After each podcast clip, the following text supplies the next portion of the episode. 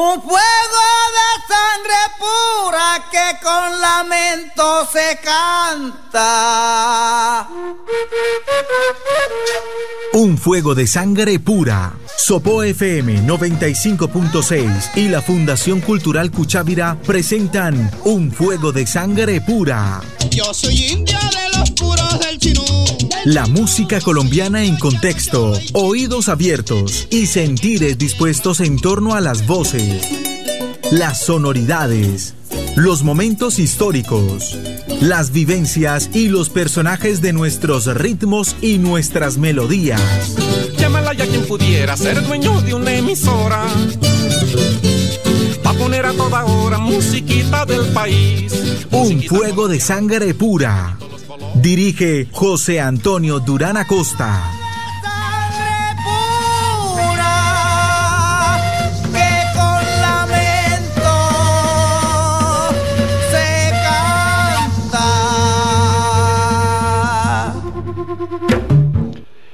Programa número 134.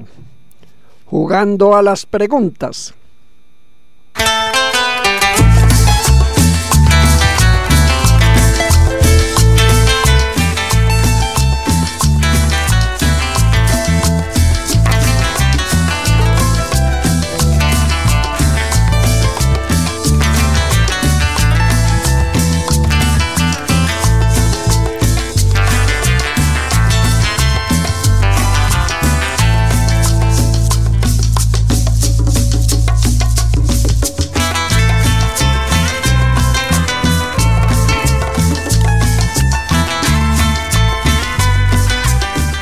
Muy buenos días a todos nuestros oyentes, un gran abrazo. Buenos días, Angélica Rodríguez, Alberto Sarmiento en la realización de este programa. Buenos días, profesor Pedro Emilio Espejo, un placer tenerlo aquí en cabina con nosotros. Jugaremos hoy a las preguntas. Haremos preguntas relacionadas sobre historias de nuestras músicas. ¿Cómo han estado ustedes? Muy buenos días, don José. Muy bien y con este programa bien divertido que nos va a acompañar el día de hoy porque muchas veces pues eh, se generan algunas preguntas en los temas musicales que hoy a algunas de ellas le vamos a dar respuesta. Buenos Sí. días, don Muy Emilio. buenos días.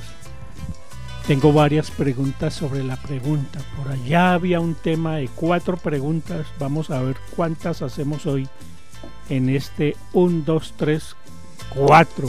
Cuatro preguntas, un, un conocido bambuco. Eh, estamos de fondo escuchando un tema musical. Creo que todos ya identificamos de cuál se trata. ¿Cuál es ese tema musical? 3, 2, 1. Me suena como me suena como un vallenato. No, al comienzo me despisté, pero después de que oí la guitarra como llorando, dije, eso debe ser alguien que va en una canoa por un río. Sí, señor. ¿Y cómo se llama? Bueno, este tema es La piragua de Guillermo Cubillos. Pero La ¿cuál es la pregunta? Guillermo Cubillos, composición muy reconocida del maestro José Barros. Al respecto de esta piragua, tenemos la siguiente pregunta. ¿Cómo se llamaba la piragua de Guillermo Cubillos? No cómo se llama el tema, sino cómo se llamaba la embarcación, la piragua.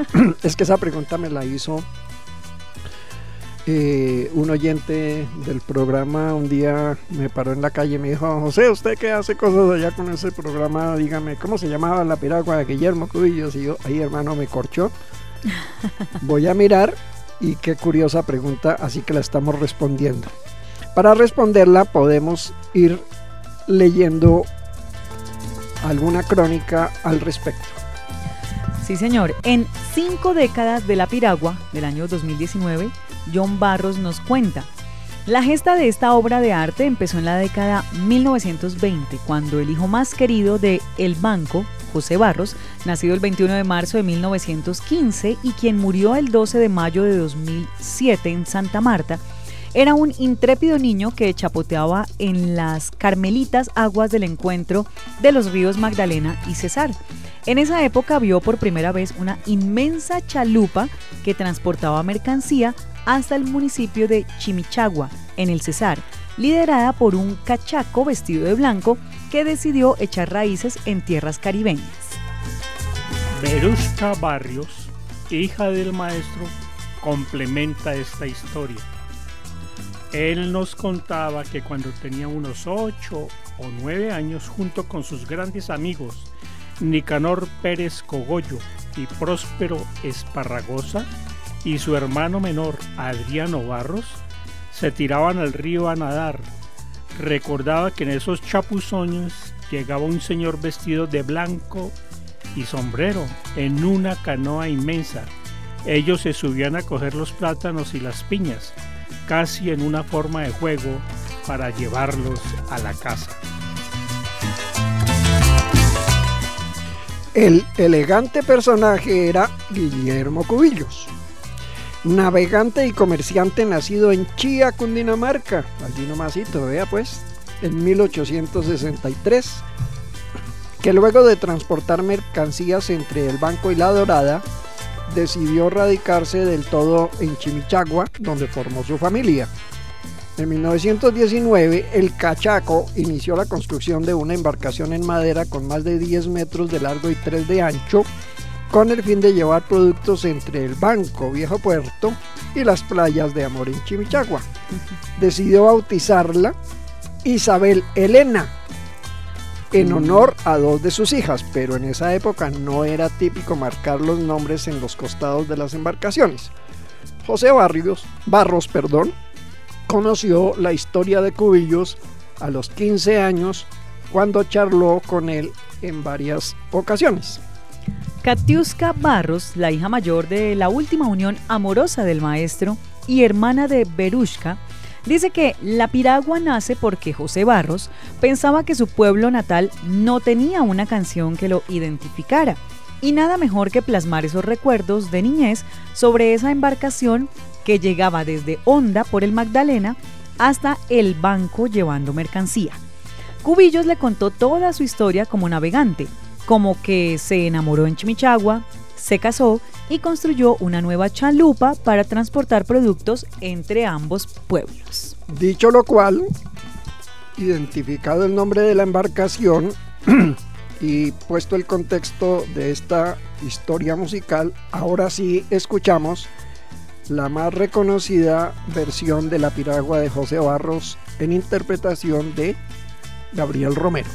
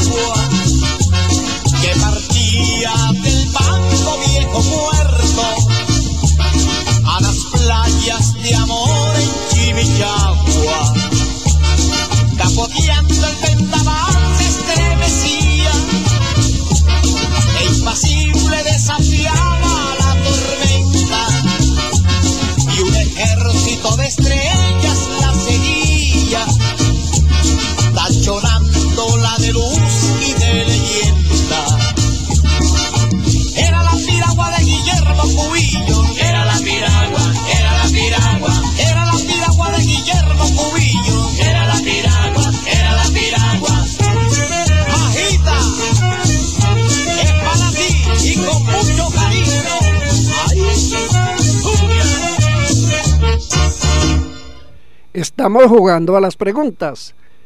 Siguiente ronda.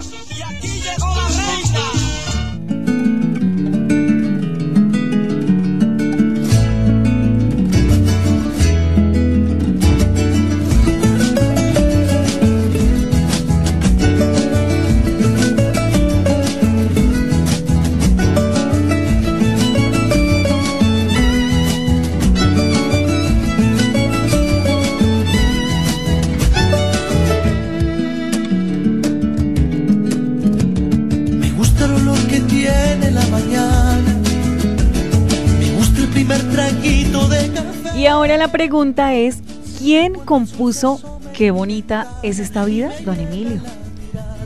hermoso. Parece que alguien con bigote, pero mejor leamos la redacción del tiempo del 13 de agosto del 2008.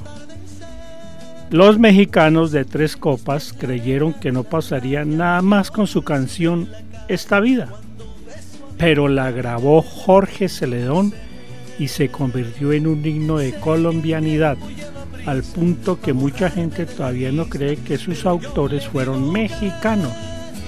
El camino de Tres Copas comenzó en el 2003, pero Jaime Flores, Luis Monroy y Raúl Ornelas se conocieron en 1991 y se hicieron amigos a partir de la admiración mutua por sus trabajos. A veces se reunían a componer para otros artistas, hasta que alguien vio que era buena idea juntarlos. Su sonido tiene algo de trova, algo de pop y algo de, sonidos mexicanos. Se sorprenden cada vez que oyen esta vida y ven la reacción de la gente. Conocieron a Jorge Celedón cuando la canción se pegó y el cantante vallenato viajó a México a darles la estatuilla de Canción del Año de los premios Nuestra Tierra. Ornelas dice que está orgulloso, no solo por los lugares hasta donde los ha llevado esta composición, sino por las puertas que le abrió al artista que eligió grabarla. Flores concluye, mucha gente no sabía que la canción era de tres mexicanos y ahora, por las dimensiones que tomó, créeme que es colombiana al 100%. Mucha gente no sabía que la canción era de tres mexicanos y ahora es colombiana al 100%. Muy bien, Jorge Celedón. Qué bonita es esta vida.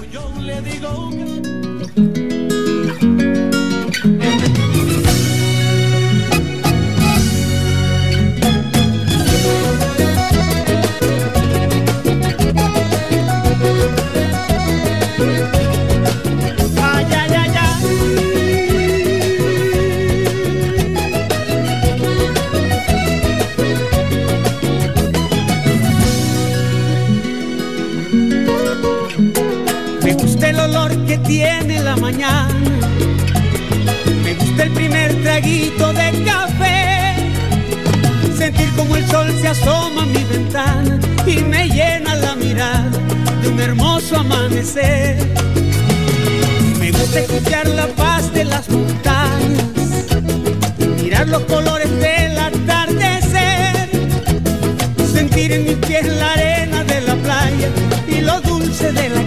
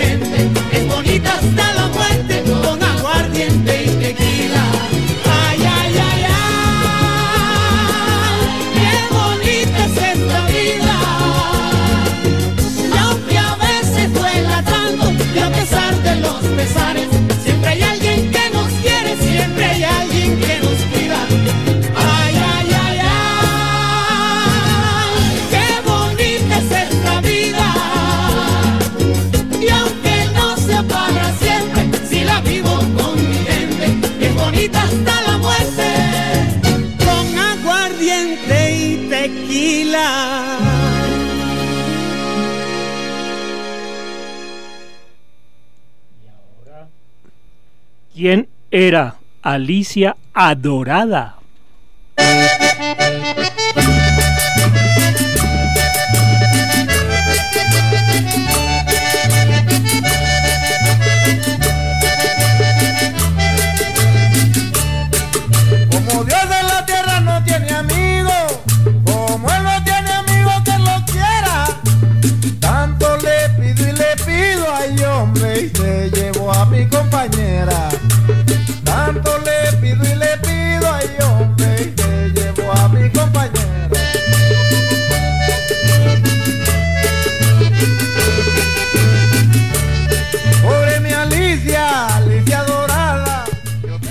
Según la redacción El Tiempo del año 2019, tan solo 16 años vivió Alicia Cantillo en esta tierra.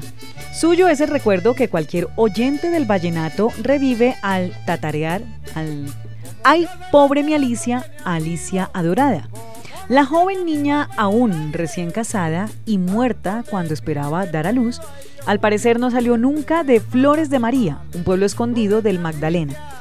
Pero su historia de amor trágico se ha cantado por décadas y se seguirá interpretando, incluso más allá de las fronteras del país y el continente. También fue mediante la elegía compuesta en su memoria por quien fuera su marido, la musa que conectó los destinos de dos juglares vallenatos de vidas muy distintas. Juan Manuel Polo Cervantes, más conocido como Juancho Polo Valencia, y Alejandro Durán, Alejo. Ambos nacieron con cinco meses de diferencia, hace un siglo ya, en el territorio de la antigua provincia del Magdalena Grande.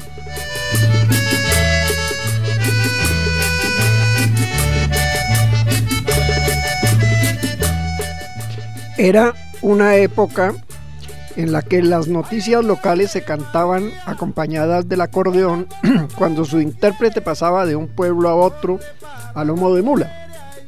Juancho nació, según sus hijos, en el corregimiento de Candelaria en septiembre de 1918. Alejo, el 9 de febrero de 1919, en El Paso, que después pasaría a ser parte de El Cesar. Los dos se dieron a la seducción del acordeón y pertenecieron a esa generación que tuvo la maravillosa suerte de grabar en discos de acetato la música de su inspiración. Destinados a adoptar el acordeón como su bien más preciado, su más fiel compañero, fueron de los que seguían las fiestas patronales para animar parrandas y holgorios.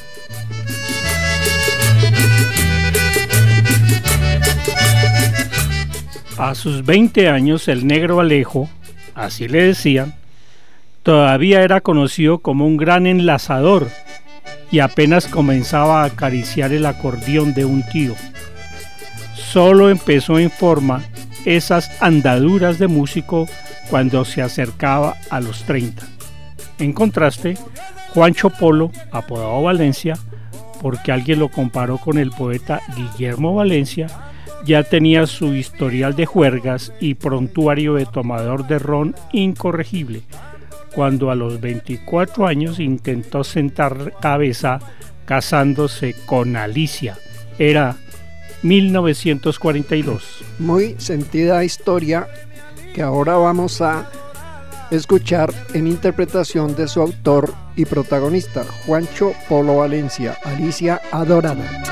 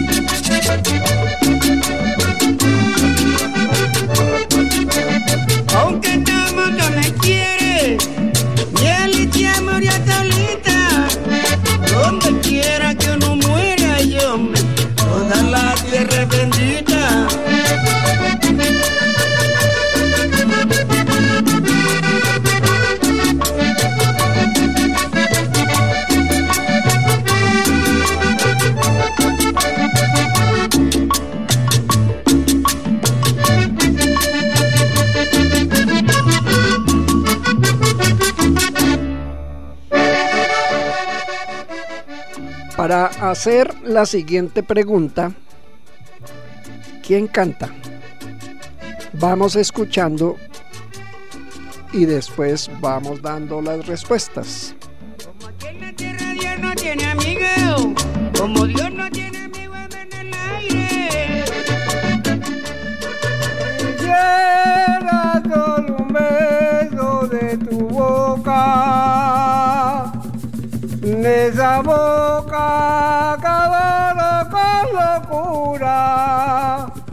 Para si con toda mi ternura logré bien como beso amor de roca.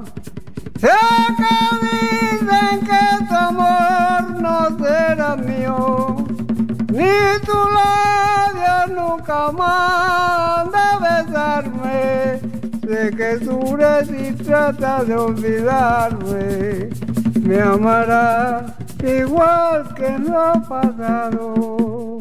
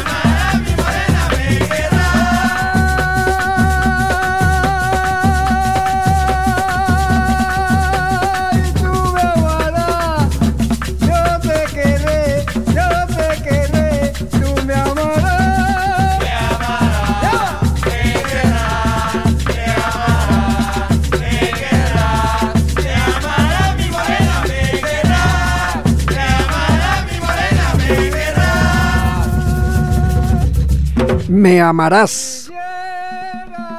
¿Quién canta? Reconocimos esa voz porque allí mencionan, nombran a un Magín. ¿Cuál Magín? Magín Díaz. Retomando la crónica de Andrea Jiménez, la realidad de Magín es mucho mejor que la mendicidad de los que quieren vivir de él.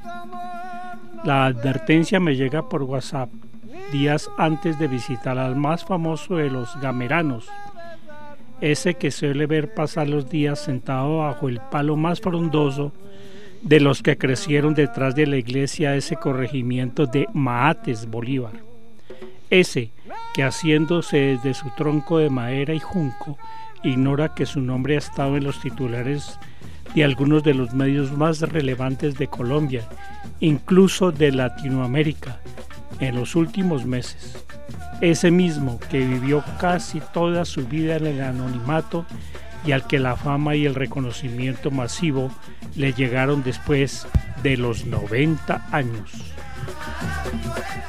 Magín Díaz, el orisha de la rosa, no tiene idea de su fama, como tampoco la tiene de cuándo carajos fue que se le ocurrió ponerle nombre de flor a su desamor y cantarlo hasta saciedad. Hoy en día no sabe si compuso Rosa a los 13 años o a los 20. Su más reciente versión, cuenta su nuera Eliana, es que empezó a cantar versos salidos de su imaginación a los 14.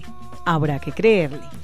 Antes de Magín, aquellos versos apasionados que le cantan a De las Flores la más hermosa, se hicieron famosos en las voces de reconocidas cantaoras o bullerengueras como Irene Martínez, Totola Momposina y hasta el mismo Carlos Vives.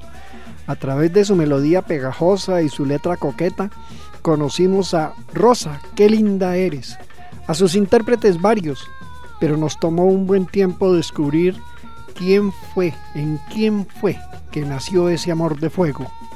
Solo hasta hace un par de años, Daniel Bustos Echeverry nos presentó a Luis Magín Díaz García, cuando rondaba por los 94 años. Encontró al viejo sentado bajo ese mismo palo detrás de la iglesia y lo puso a cantar hasta alcanzar su primera nominación a los Latin Grammy. Magín Díaz, Rosa, con la colaboración de Carlos Vives y Totó La Momposina.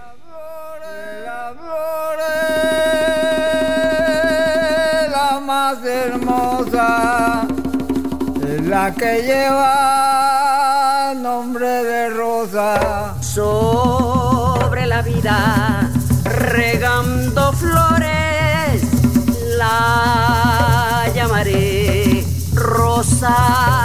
de mis amores. Lo que traigo es mi pregón.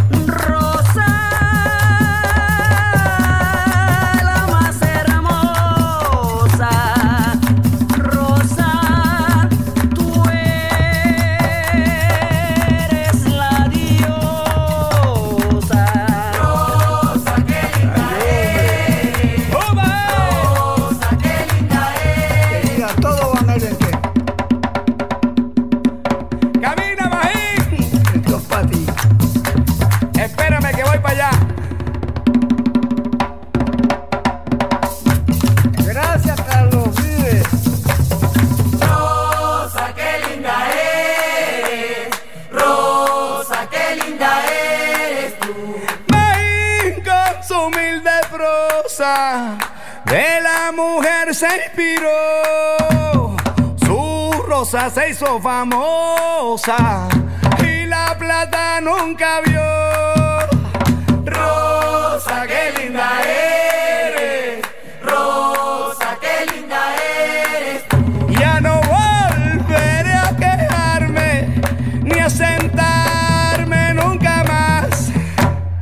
Tú tienes casi 100 años y sales a trabajar.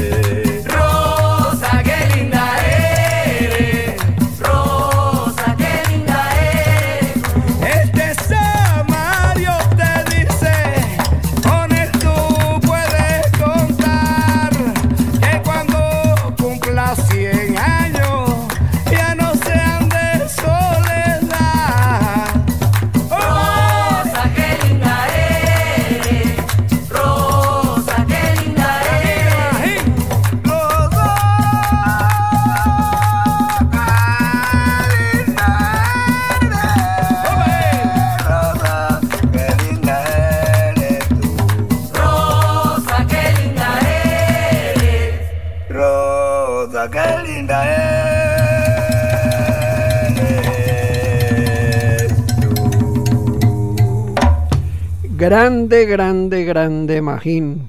Qué guayabo. Toda una vida de no reconocimiento a su gran obra, de la cual muchos vivieron. Qué guayabo que solo al final, después de lo que de que lo reconocieron y tenemos el placer de escuchar grabaciones que alcanzó a dejar, le postulan para un Latin Grammy y en esos días justamente fallece. Eso da guayabo, pero guayabo, guayaba, no, guayabo, resaca. Y otro guayabo. Y el guayabo de la Y. La superbanda de Colomboy Córdoba nos regala este tema y sobre él vamos conversando.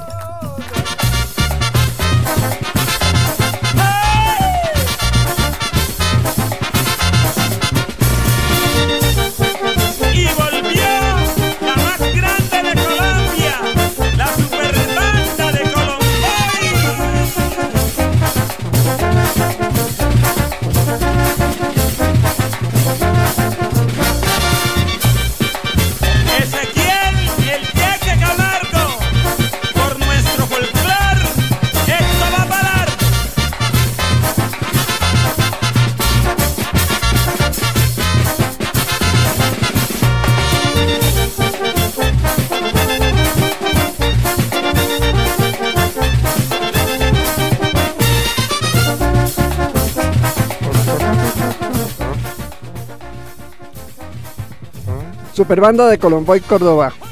El guayabo de la Y. ¿Qué podemos decir al respecto? ¿Cuál es la pregunta?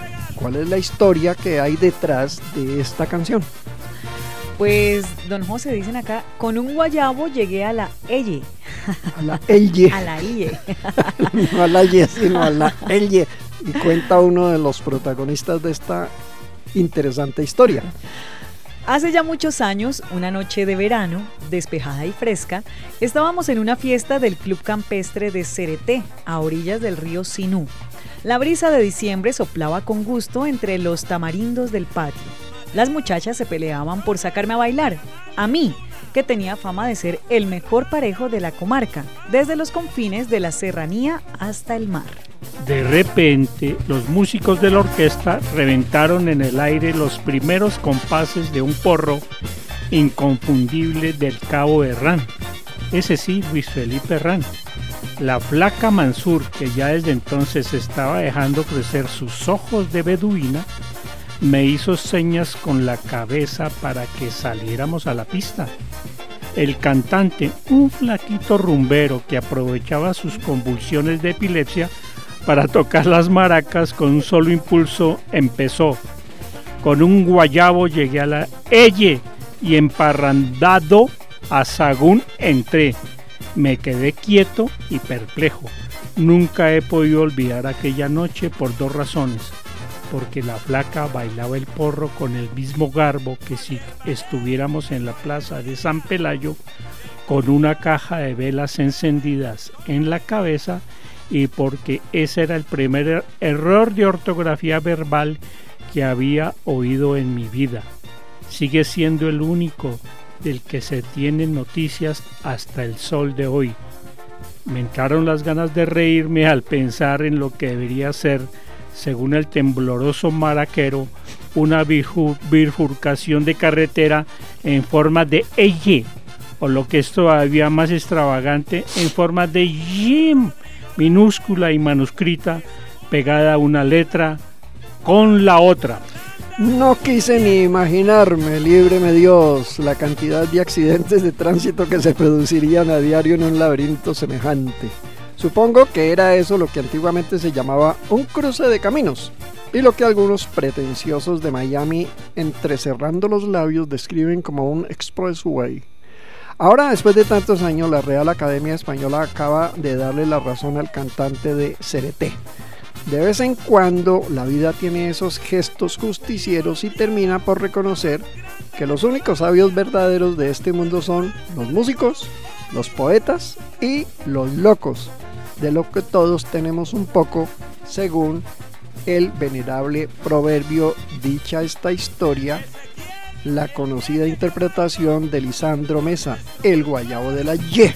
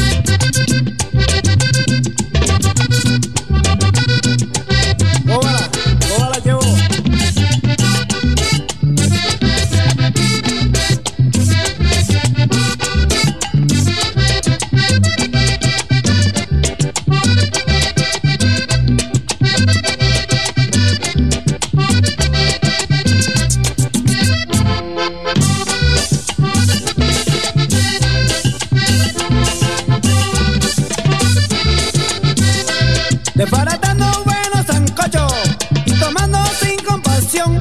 Desbaratando buenos sancochos y tomando sin compasión.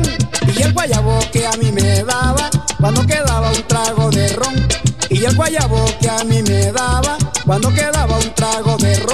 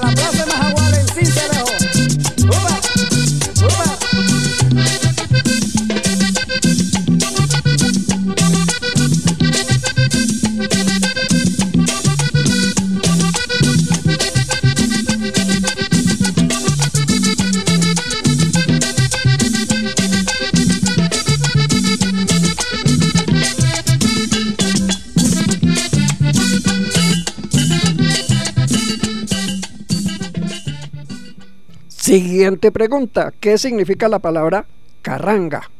En entrevista para la revista Semana Jorge Velosa, año 2008, dijo, el carrango es un animalito viejo o enfermo. En la sabana cundiboyacense se le llama carranguero al que compra animales así para vender su cuero o si sirve algo de la carne. La palabra ha evolucionado y su significado cambió, pero antes era muy fuerte. Pasó como con la palabra chimba. Escuchemos a- como ilustración de Carranga, Vengo de Iguaque, Jorge Velosa y los hermanos Torres.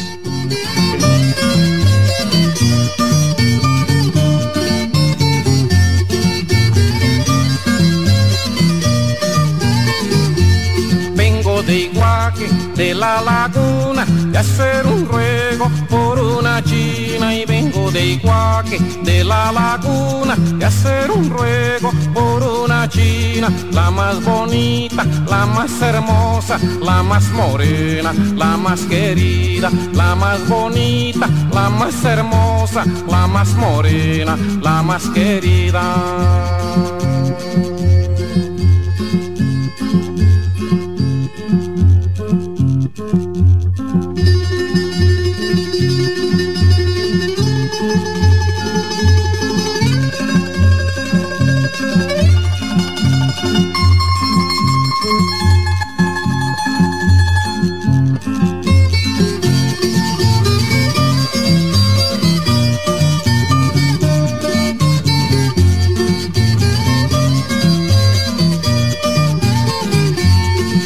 A pedirle a Chiminicagua una ayudita y pa' que ella ponga. Me fui a pedirle a Chiminicagua una ayudita y pa' que ella ponga sus dos ojazos en mi camino y sus encantos en mi persona. Sus dos ojazos en mi camino y sus encantos en mi persona.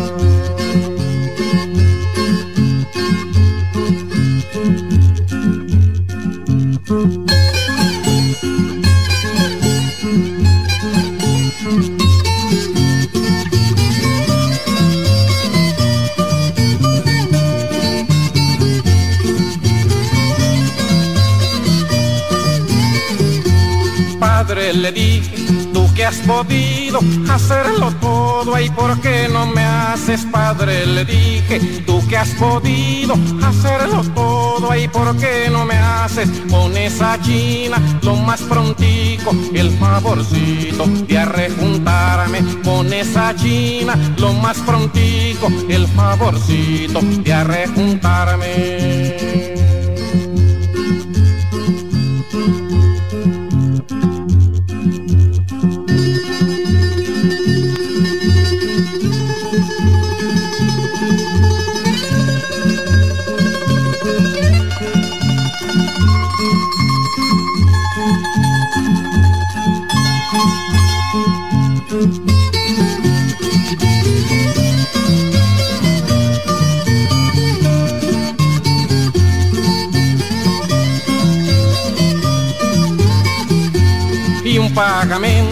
Le he prometido con tal que lo oiga mi rogativa y un pagamento. Le he prometido con tal que lo oiga mi rogativa. Un tunjo de oro seis esmeraldas un torbellino y una guabina. Un tunjo de oro seis esmeraldas un torbellino y una guabina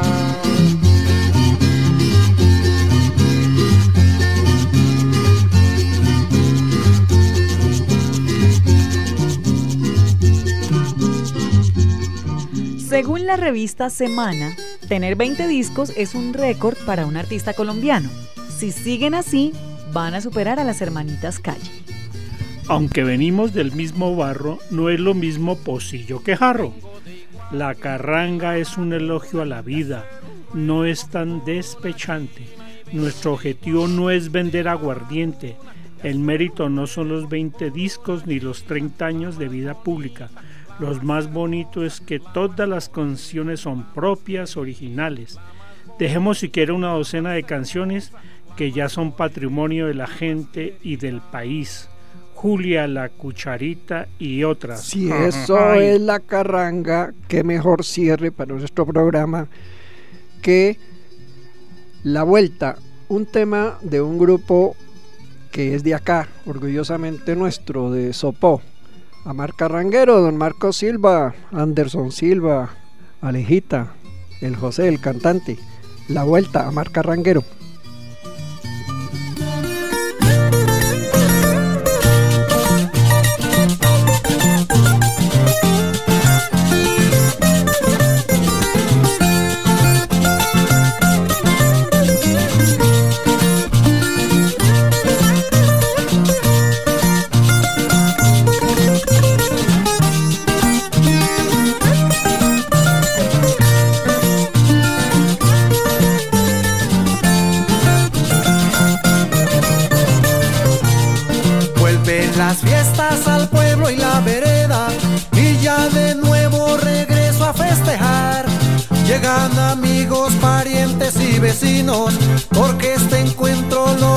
Celebrar.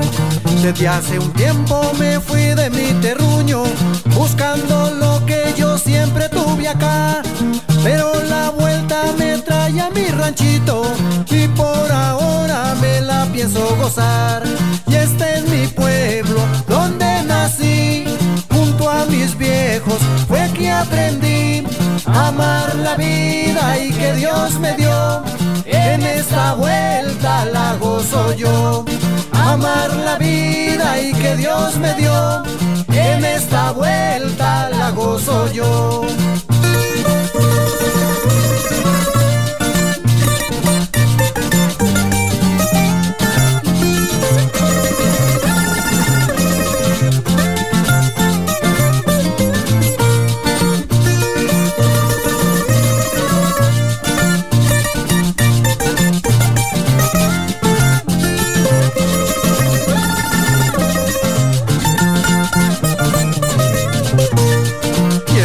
La vuelta que canto a mi tierrita, la que yo llevo pegada al corazón, la que yo nunca olvido mientras viva, porque es mi orgullo, amor e inspiración.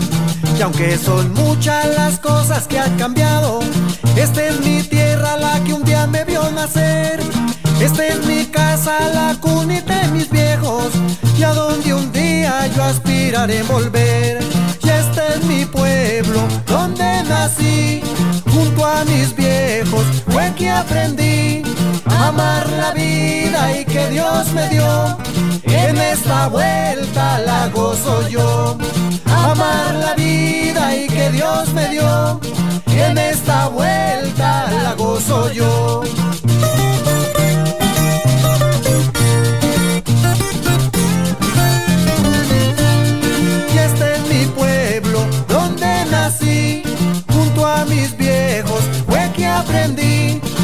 Amar la vida y que Dios me dio. En esta vuelta la gozo yo, amar la vida y que Dios me dio. En esta vuelta la gozo yo.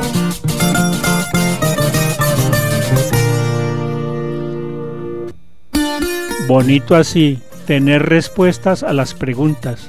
Bonito el tema de hoy, uno tras otro. Nos vamos con el guayabito ¿De para la ella casita O de la Y. de la ella. Pues tal así sería el guayao para haber visto la ella y no la Y.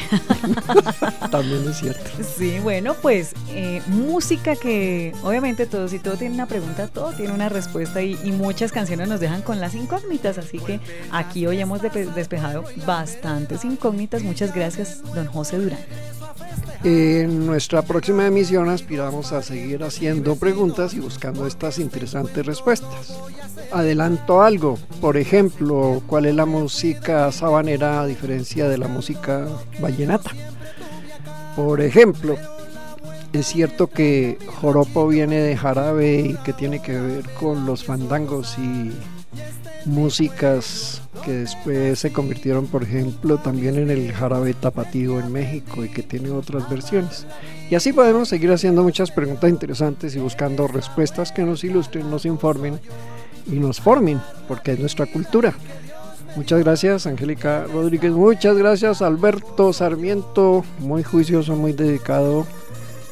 Eh, gracias, profe Emilio Espejo, sus aportes valiosos. Y a nuestros oyentes, un gran abrazo. Hasta nuestra próxima emisión. Un fuego de sangre pura que con lamento se canta. Un fuego de sangre pura. Sopo FM 95.6 y la Fundación Cultural Cuchávira presentan Un fuego de sangre pura. Yo soy india de La música colombiana en contexto, oídos abiertos y sentires dispuestos en torno a las voces, las sonoridades, los momentos históricos, las vivencias y los personajes de nuestros ritmos y nuestras melodías. Llámala ya quien pudiera ser dueño de una emisora. Pa' poner a toda hora musiquita del país. Un fuego de sangre pura. Dirige José Antonio Durán Acosta.